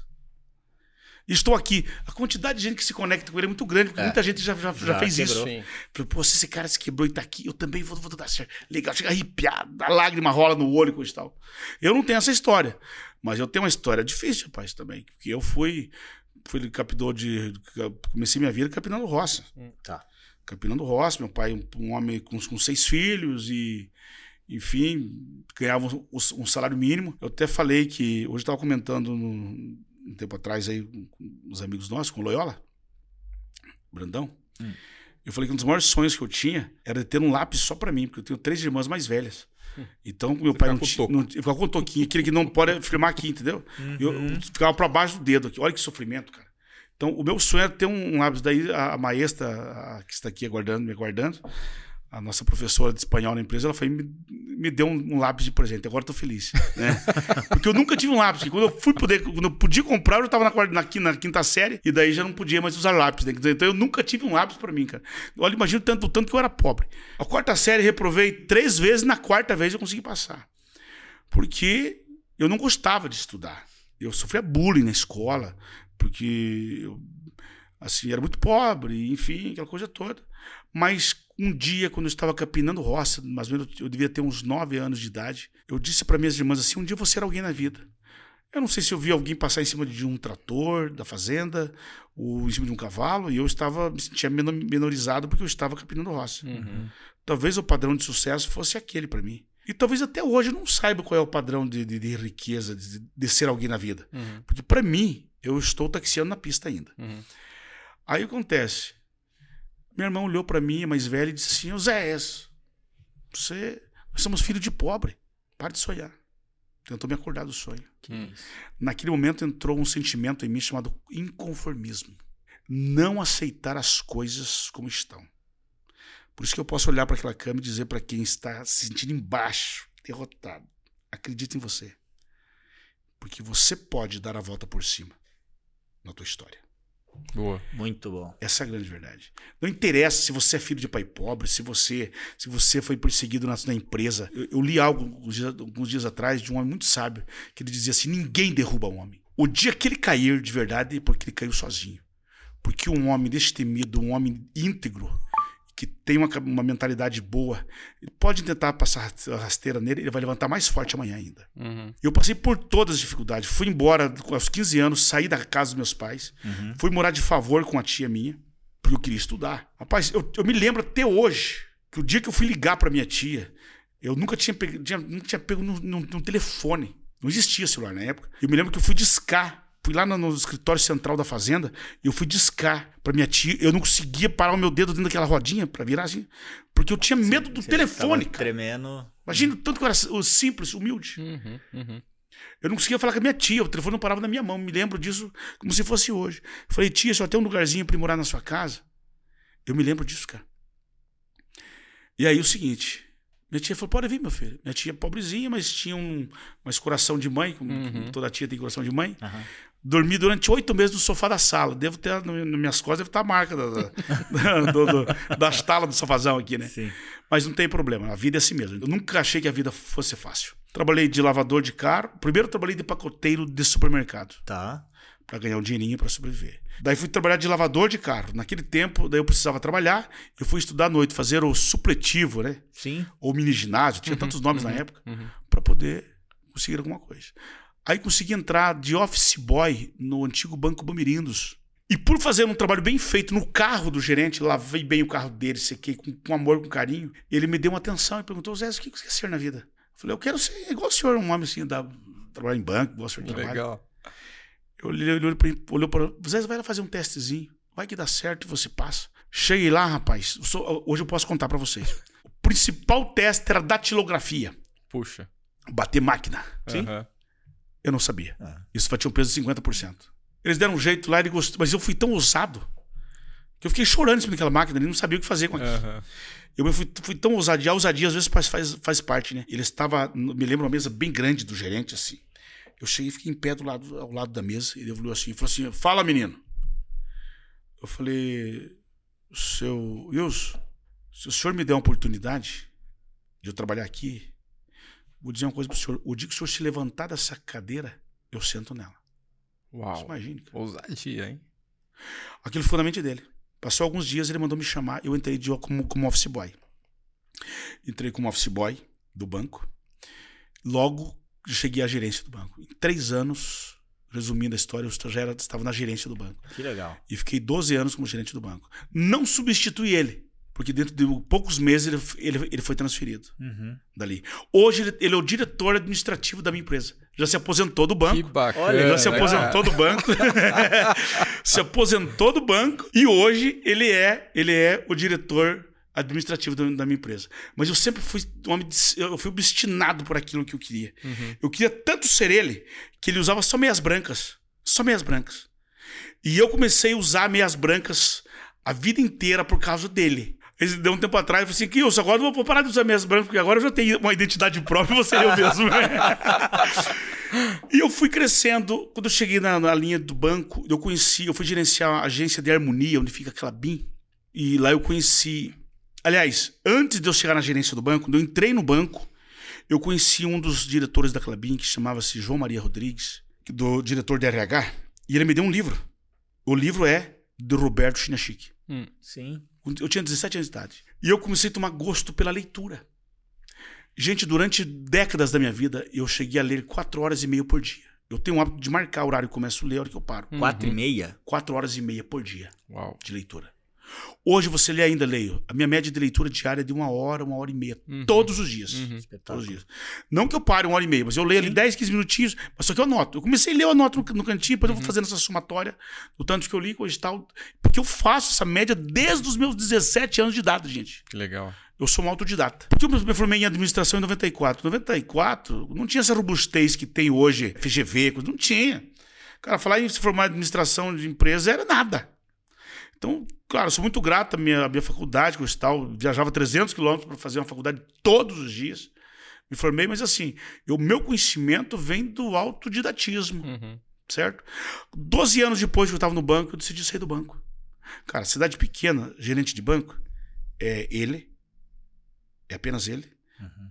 o delegado e o prefeito da cidade, e o padre. Cara, você, você é autoridade. Uhum. Hoje não é mais, porque hoje os credit scores são, são via software. Uhum. Antigamente você tinha caneta. Você dizia se você iria prestar o dinheiro ou não. Você era autoridade. Então você tinha uma inclusão social maravilhosa. Toda, todo dia eu tinha convite para ir em dois, três eventos. Eu chego e digo assim: eu não vou votar mais aqui, eu vou ser empreendedor. Porque eu já estava começando a trabalhar. Hoje as regras trabalhistas não eram como hoje. Uhum. Então estava começando a se implantar o sistema SAP no Brasil, lá em 92, 93. Uhum. E nos tempos vagos eu ia para dentro da indústria Clabin como, como, como, como voluntário. Uhum. Os caras, meus amigos, não precisava ter cartão, nada, de aprender a, a colocar, instalar o sistema SAP. Eu fui aprendendo, gestão, fui aprendendo, aprendendo. Hoje SAP é muito mais evoluído, mas naquela época era complicado, era igual uhum. vestir calcinha em aranha. O que, que é isso? Ara, ara, aranha. aranha te, ah, ué. Eu tô, eu tô imaginando. Cara, mas... você já levantou uma, uma, uma, aranha pra cima? Ela tem 70 pernas e não para de mexer, cara. Se você pegar uma aranha e levantar, ela tem 70 pernas e não para de mexer. Aí eu sinto, você põe uma perna, tira outra. Quer dizer, quer dizer nunca dá certo aquele negócio. Entendeu? Não? Porque eles, na época eles não formatavam o software para você. Uhum. Você tinha que entrar neles. Uhum. Você tinha que botar uma indústria, uma Clabin da vida, uma indústria, é, o maior produtor de papel da América Latina dentro do software do cara, bicho, uhum. que é um dos maiores softwares do mundo que claro. nós sabemos. Sim. Mas hoje ele está muito mais flexível. Antigamente não era assim. Mas eu comecei a entender o que dava certo, o que não dava, coisa e tal. Aí eu saí do banco e montei uma empresa de consultoria. Aí montei a empresa de consultoria, comecei, comecei a prestar consultoria para outras empresas. E aí eu cheguei no ponto da conversa que eu falei agora há pouco para você.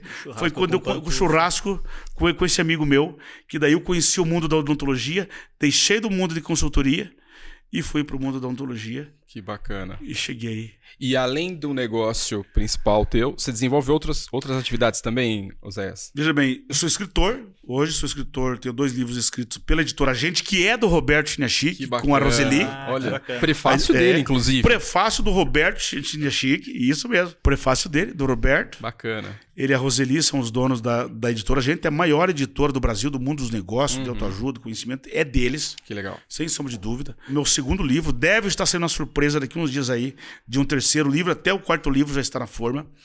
Enfim, eu sou escritor, eu sou palestrante, mas não sou profissional de palco. Eu palestro porque as pessoas me, me convidam, uhum, na verdade, uhum. porque eu tenho experiência para contar. Perceberam que eu gosto de falar pra caramba, né? Sou, tenho alguns masterminds, dou alguns cursos, do, presto consultorias, enfim, online. Né? Legal. E hoje estou montando um, eu acredito, um dos maiores hubs de inovação do Brasil aí. Poxa, eu tô um prédio lá mais, de, né? um prédio de 6 mil metros quadrados para incubar umas 400 startups lá na minha cidade. Que legal. Lions Startups.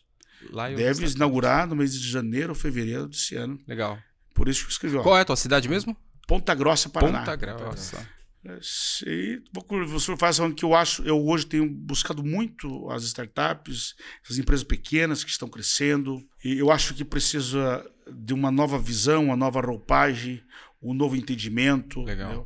Não é só captação de recursos, tem outro, tem propósito por trás disso, uhum. que não está ficando muito claro. Uhum. Isso é um problema no mundo vocês percebam agora que o, o, juro começou a subir, como foi interessante investir dinheiro, não investir mais em negócios.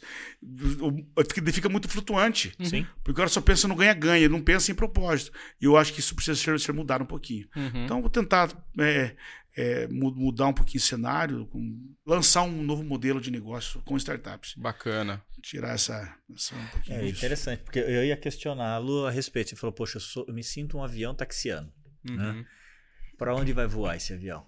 Rapaz, eu eu não quero eu não quero desenvolver dizer assim, eu vou trabalhar em, em, tal segmento. Aonde tiver genialidade, criatividade, eu quero estar no meio. Uhum. E assim, como eu disse agora há pouco, eu tenho que ser fiel às coisas que eu prego, como você está falando, uhum. que, eu, que, eu, que eu eu seguro comigo. No mundo da inovação, você tem que criar poder de atração e não de retenção. Uhum. Retenção é o ambiente que vai fazer isso. Onde você achar um talento, o cara lá, um programador quer gamificar, vai fazer isso. Uhum. E hoje nós temos mais uma responsabilidade. As instituições não estão colocando pessoas preparadas para o mercado. Nós, você sabe disso, a maior formação que existe de carreira presente e futura chama-se engenharia de software programadores, técnicos, enfim, é na área de programação. Uhum. É soft skill e hard skills. Né? Uhum. Nós somos soft skills e eles são os hard skills. As duas coisas precisam. Só que uma, se nós não tiver esse povo que a gente pode prepará-los, na verdade, uhum. porque você desenvolve um negócio em duas horas e deixa para um programador, ou depois outro, depois outro, depois outro. Você tem um poder de escala muito maior com o seu trabalho, eu tenho. Uhum. Mas eles não. Eles têm um trabalho muito mais técnico, mais centrado. E essa mão de obra está desaparecendo do mercado. E se nós não tivermos a responsabilidade de nós prepararmos esse time para você poder realmente ter poder, ter matéria-prima no futuro, não vai adiantar. Hoje, eu já tenho hoje 40 colaboradores, uhum. filho de funcionários meus. Lembra do ESG que foi uhum. para você? Eu vou bater muito nisso agora, né? Por quê? Hoje eu tenho na minha empresa. Aliás, a minha empresa nós temos oficina de leitura para uma hora e meia. Quase 300 colaboradores só para ler livros voltados ao mundo dos negócios. Legal, né? Conhecimento pessoal, enfim. Eu paro só para fazer isso, porque eles têm que ser colaborador mesmo, eles têm que pensar pela uhum, empresa. Uhum. Nós temos aula de, de espanhol todos os dias na empresa. Um dia ele participa da oficina de leitura, no outro dia da aula de espanhol. Nós temos um grupo de programadores, tanto à tarde, que são os filhos dos colaboradores, que vêm para fazer o curso dentro da nossa empresa de programação, e à noite, para os próprios colaboradores que querem fazer o curso, também, nós também ministramos o curso para eles. Que bacana. Então, assim, a gente investe em pessoas, e isso que eu não tenho tanto espaço físico ainda. Uhum. Então nós queremos agora com a Lions, eu quero ampliar, eu quero formar em torno de 300 colaboradores, no, 300 eh, programadores no período de dois anos, tecnicamente falando. Que legal. Sendo que nós sabemos que o cara vai muito bem, às vezes com, com seis meses já pode usar ele em algumas áreas, uhum. na verdade, né? Sim, sim. Legal. Então, hoje, se alguém que está nos ouvindo pensando, ah, eu preciso pensar em fazer uma, uma faculdade, ou um pai, uma mãe, um, um jovem, tá aqui uma grande dica. Que legal. Profissão do futuro, do momento e do futuro. Do futuro, que você começar a fazer hoje uma faculdade, vai levar quatro anos, um curso técnico levará dois anos. Mas não faltará emprego para ele. Se ele não precisa ser do melhor, não. Do médio para cima, ele estará empregado, porque hoje vocês sabem disso. Existe uma disputa muito grande por essa mão de obra no mercado e não terá ninguém que vai conseguir aquecer esse mercado. Uhum. Porque a inovação ela é uma coisa que não tem parada, ela está desenfreada e vai cada dia crescer muito, muito mais. E quando nós formamos matéria-prima, isso é empoderamento para todos nós. Muito legal. Zé, você comentou agora há pouco sobre propósito nessas empresas que estão nascendo, né? Mas vindo para o lado mais pessoal, assim, qual é o propósito de vida do Oséias? Propósito de vida? Demarcar uma época, um território e uma geração. Não é mais por dinheiro. Uhum. Até me emociono falando isso. Não é mais por dinheiro. Porque se eu parar hoje, minha empresa é uma empresa que vale bem mais de bi. estaria muito bem na vida. Uhum. Mas para que serve a vida? Ninguém chega no, em volta do seu caixão e diz assim: ó, tá aqui um cara que morreu rico. Quem vai chorar e diz assim: esse cara aqui vai fazer falta na minha vida, porque Uhum. ele me transformou. Bacana. Transformar vidas. Uhum. Parabéns. Transformar vidas. Eu sou apaixonado por gente. Eu amo qualquer tecnologia, mas se ela não transformar a vida das pessoas, para mim não serve para nada. Bacana. Muito bom. Pesado, né? Ah, É, eu, que legal. Parabéns. José. Parabéns. mexeram aí comigo. Parabéns. Essa é uma grande verdade, né? É, acho que a, a, a nossa, né? Acho que as, as pessoas precisam disso. E é bom, e é bom ver você com, é, com, com- respondendo com, com coração isso daí, Uhum, porque é, verdade. genuíno. É verdade. Sim, Né? perfeito. Eu levo isso muito a sério na minha vida. Assim. Uhum. Muito, muito a sério mesmo. Até me emociono falando isso, porque é verdade. Uhum. Eu brinco todos os dias. E assim, não acho que você vai encontrar pessoas perfeitas na tua vida. Jamais. Você vai ser traído todos os dias. E você não pode deixar isso entrar na sua mente, Proteger seu coração. proteger o seu coração. Tem pessoas que vão ser leais a você, pessoas que vão ser gratas. Gratidão nunca espera de ninguém. Quando ela chegar, se surpreenda com ela. Uhum. Eu não, eu não preparo pessoas para voltar a me abraçar e me beijar. Preparo pessoas para que elas não me vejam no cantinho do meio do povo e aplaudi-las. Uhum. Não preciso fazer isso. né? É, Eu olhando e saber que eu estou me multiplicando nelas é o suficiente. Hoje, o que vale para mim escrever um livro desse daqui, o livro tem três fases. Uhum. Ele tem que ser escrito, tem que ser lido e tem que ser indicado. Uhum. E está muito difícil, porque hoje em dia nós vivemos uma geração de que as pessoas elas estão mais preocupadas em ter informação do que conhecimento. Uhum. A informação é a superficialidade das coisas. O conhecimento é a profundidade das coisas. E ninguém mais está afim de se aprofundar em algo. Ele quer informação rápida, Uhum. muito rápida. A pessoa não quer mais ficar se aprofundando naquilo. Então, você fazer uma pessoa ler um capítulo do teu livro, fechar e amanhã ele pegar da cabeceira da cama e ler outro capítulo, cara, você é muito fera. Uhum. O cara, o cara tá muito aliançado com você, mais do que você imagina.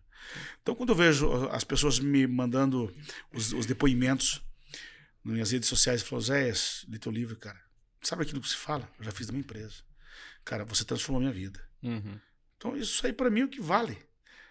Zé, isso não é um pouco de, de, de, de, de, de falácia, coisa e tal? Não, não é. Porque é o seguinte, eu sou tão grato a pessoas, porque, primeiramente a Deus, né? Mas sou tão grato às pessoas que andaram comigo, porque se eu não desenvolvo pessoas, eu não cresço. Então, assim, hoje, outra coisa, me preocupo em levar as pessoas comigo. Em fazer com que as pessoas. Eu não, eu não gosto de. Eu sempre procuro oportunizar. O que tem de colaborador meu que se tornou sócio de clientes, que montaram sócio, ele mais João, Pedro e Antônio, e que estão surfando essa onda, eu não seguro o colaborador, gente. Uhum. Muito pelo contrário. Quantos deles eu já dei, eu já dei a, eu já dei a vara, já dei o peixe, cara, eu quero ver você pesqueiro enchendo o teu cesto de peixe, vai em frente, coisa e tal. E eu vejo hoje pessoas transformadas na minha empresa. Tanto é que eu pago hoje, do- além de todos esses cursos, devo ter lá um- uns 20 colaboradores que eu pago engenharia de software. Pessoas que eu pago engenharia de software, amigo, inclusive tem gente que nem é colaborador, é amigo. O cara, eu vi o cara era um talentoso, não tinha dinheiro, não tinha grana. Falei, eu pago pra você, cara. Beleza, tá tudo certo. Ela, Acabou. É, assim que funciona a vida. Nós não podemos ser poço, nós temos que ser água corrente. Uhum. Riqueza, ela tem que passar por nós. Riqueza é um, só um pilar do nosso sucesso. Nós buscamos o que na vida? Sucesso. O sucesso é a própria riqueza, né? Riqueza é sucesso. Dinheiro não é sucesso. É um pilar do sucesso. Uhum. Entendeu? Nós, o que é uma vida rica? É uma vida de sucesso. Ou Mas, seria uma vida equilibrada? não, veja bem, uma vida rica é uma vida de sucesso. Hum. Porque assim, se você. Pois é, mas é isso, equilíbrio. Riqueza é equilíbrio. Riqueza é equilíbrio. Porque se- o que adianta dinheiro se você não cuidou da, da, da sua saúde? Nada. Então, dinheiro é um pilar. Dinheiro, saúde, amigos, a tua religiosidade, você precisa crer em alguma coisa, a tua família. Uhum. Cara, se faltar alguma coisa disso, você não é rico, porque você não tem equilíbrio. Riqueza é isso. O que que é riqueza? É ser abastado. Adianta você ter dinheiro no bolso se você não ter saúde, por exemplo? Agora, o dinheiro compra a saúde? Compra, não compra a vida. Exato. Entendeu?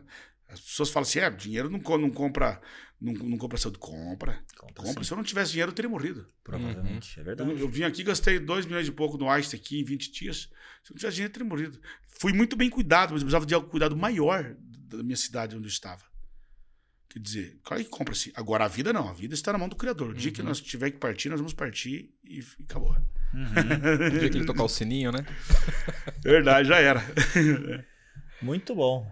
Rendeu, hein? Rendeu. Que papo legal. Bacana, né? Cara, José. Surfei essa onda com vocês aqui. Até, vocês até fizeram chorar aqui. não era a intenção. Não era, não, exato, é, não, não era a intenção. Mas acontece, né? Acontece mas... que a gente, vai, a gente começa a me, as perguntas vão mexendo com coisas raízes da vida da gente. Sim. E a gente, a, a gente às vezes, é muito no dia a dia a gente não para para analisar isso. Uhum. Aí quando vocês perguntam, isso floresce, isso aflora e a gente acaba, acaba se, se emocionando porque é, é muito real na, aqui dentro do Verdade. peito, né? É, eu Mas gostei, e... desculpa, eu, eu gostei de uma coisa que ele, que ele trouxe também é, relacionada à liderança, né? A, a, ao servir. Né? Para mim é, é, é, muito importante essa postura, essa consciência sim, sim. Da, da servidão do líder. Uhum. Né? Escrever livro é servir. Um líder, quanto mais alto ele está, mais servo ele se torna. Quanto mais você sobe, mais servo se torna. Você tem que ter o espírito de serviço. Você vai servir as pessoas com cuidado, com ensinamento, com direcionamento. Até que você dá uma chamadinha de atenção, você está servindo as pessoas. Nossos uhum. pais não brigam com nós porque, as, porque eles não gostam da gente. E assim, dentro da empresa, se você. Ah, mas eu não levo nada para, para o lado pessoal. Ok, mas você está se relacionando com pessoas. Uhum. Como você não vai levar para o lado pessoal? Então, se você não gosta de um colaborador, não fique com ele. Entendeu? Uhum. Ou se você tem medo de chamar a atenção de um colaborador, porque é, por algum motivo, você, também não fique com ele. Você tem que sentir a vontade de se relacionar com aquela pessoa. Você é super-herói? Não, nós somos falhos. Já aconteceu de eu errar na minha empresa, as pessoas dizerem assim: Ah, mas eu conheço o Zé, hoje ele fez, fez isso aqui, mas ele não é essa pessoa. Uhum. Amanhã eu volto, às vezes, assim, cara, putz, não devia ter feito aquilo lá ontem, me desculpa. Eu mas já sabemos quem você é. Uhum. Conhecemos o teu coração, conhecemos o, o seu jeito, Zé. Sim.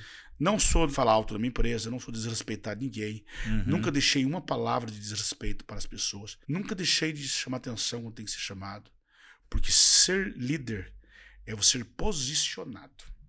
Você precisa tomar a posição. Claro que a palavra dura suscita ira. A palavra macia, branda, vai trazer a paz sempre, na verdade. Uhum. Aliás, nós como líderes carregamos sempre dois baldes, né? Nas mãos. Um com gasolina e um com água. Uhum. E diante de um fogo que se levanta, vocês sabem qual que você vai usar. Claro. Se você for uma pessoa intempestiva, de emoções que se afloram rapidamente, que você toma partido nas coisas, você vai jogar um, um, um balde de gasolina, vai piorar as coisas. Cara, faz o seguinte: joga um, joga um balde de água hoje, acalma os ânimos, amanhã você trata. Uhum. Uhum. Isso é armadura. Perfeito. Né? Fantástico. Muito bom. Não, eu até ia comentar sobre a questão do super-homem, mas esse acabou na tua fala última falando sobre isso, né? Porque alguns acham que o líder é o super-homem. É. E quando, na verdade, com essa emoção que você trouxe aqui agora, é. né? Mostra o quê? Cara, um líder é um ser humano como o outro, que falha, que acerta, né? Que tem dias bons, que tem dias difíceis, mas, acima de tudo, tem ousadia para continuar persistindo, né? Ainda mais no Brasil, né? Existem duas coisas quando eu termino, às vezes, uma palestra, estou falando com o meu time, com o oh, a gente vai pedir desculpa para vocês. Se eu falei alguma coisa que deixou vocês descontentes, que não, acerto, não fui assertivo, mas não estou pedindo perdão. Uhum. Perdão é quando eu quero pedir é de algo que eu tive um sentimento. Uhum. Eu tive um sentimento ruim por você. Aí eu preciso pedir perdão para você. Mas quando eu errei comportamental e não teve, e não teve, e não houve sentimento, eu te peço desculpas. Uhum. Então a gente tem que entender isso na, na, em, em, nossas vidas. Uhum. E eu faço isso tranquilamente na minha empresa. Não tenho problema de pivotar, me desculpar. Choro junto, abraço um. Quando eu sei de problemas dos meus colaboradores, eu converso com eles. Eu vivo a minha vida com eles. Ser humano é, é, é a coisa mais gostosa de você conviver com elas. Uhum. Porque elas são diferentes. Bacana. Elas são diferentes de nós. Isso é bacana, né? Sim. Mas se todos nós eh, fôssemos iguais, não teria graça o mundo. Nenhuma. Mas essa é a beleza. Você tem alguns princípios bem bacana que você compartilhou agora com a gente aqui nessa conversa, né, Zé? Em quem você se inspira? E para ter esse posicionamento e esses ensinamentos compartilhando com a gente? Sobre liderança, eu li muito tudo que teve de John Maxwell, por exemplo. Uhum. Tá? Eu já li eu já li muito, tudo de Jack Welch para você é, basilar uma empresa. Não é li, eu estudei, né? Uhum. Estudei a vida inteira, que eu passei décadas com esses homens, na verdade. Uhum. Eu li. Rapaz, eu não posso dizer exatamente uma pessoa. Uhum. Não tenho uma pessoa hoje. Porque eu já li centenas e milhares de livros. Uhum. Todos esses ficaram guardados. Às vezes eu me lembro de coisas que eu lia 20 anos atrás, eu me lembro e jogo na mesa uhum. para as pessoas. Então eu sou uma somatória, eu sou uma coxa de retalho. Sou um pedacinho de cada pessoa que for me inspirando, me inspirando, me inspirando, me inspirando, né? E isso foi isso foi foi acontecendo na, em minha vida. Eu não terminei uma aula para vocês aqui. Nós estamos falando sobre líder, que eu falei que o primeiro processo com as pessoas é que um líder, às vezes, ele culpa muitas pessoas, mas não se autoculpa. Ele, veja bem, primeiro processo, capacitação e treinamento. Depois disso, ele precisa passar por um segundo processo que é crença. Se ele não crê naquilo que está fazendo, não acredita naquilo que ele está fazendo, ele não pode continuar ali. Uhum. Se ele está na empresa apenas porque está terminando de pagar um sapato, um relógio, uma casa, ele vai ser um péssimo colaborador. Ele não acredita naquilo que está fazendo. Uhum. Olha só, você tem um colaborador que ele está capacitado, treinado e ele crê na tua empresa. Precisa mais alguma coisa? Acho que não, né? E por que, que ele não faz ainda, às vezes, o trabalho que tem que ser feito? Por que, vezes? Porque não tem hábito. Hábito. Uhum. Resultado não vem de algo sazonal. Hábito. Uhum. Sazonal. Uhum. Entendeu? Sim, sim, sim. Então, assim, e aí, aí vem o, o, o, nosso resultado. Por que, que muitas vezes a gente perde times bons nas nossas empresas? Porque nós queremos fazer as reuniões de sexta-feira ou de segunda-feira de manhã. Não vai dar na, na, nada isso. As pessoas não mudam. Nós temos que criar hábito de transformar o hábito delas. Quando eu quero que alguma coisa aconteça na minha empresa, eu falo todo dia.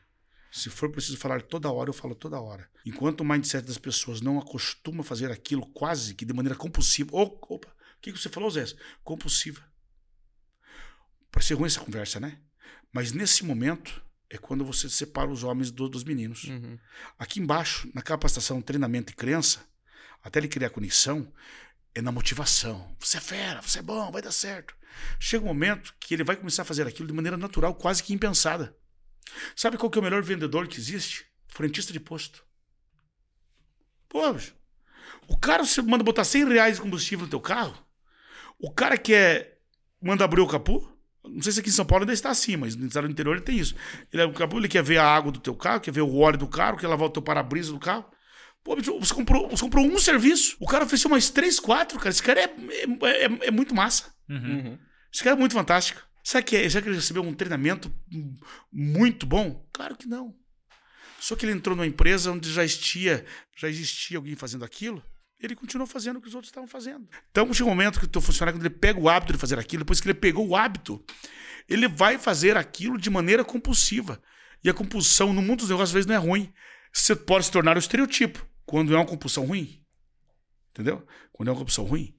Mas, assim, o que é cultura da empresa? Cultura é exatamente isso.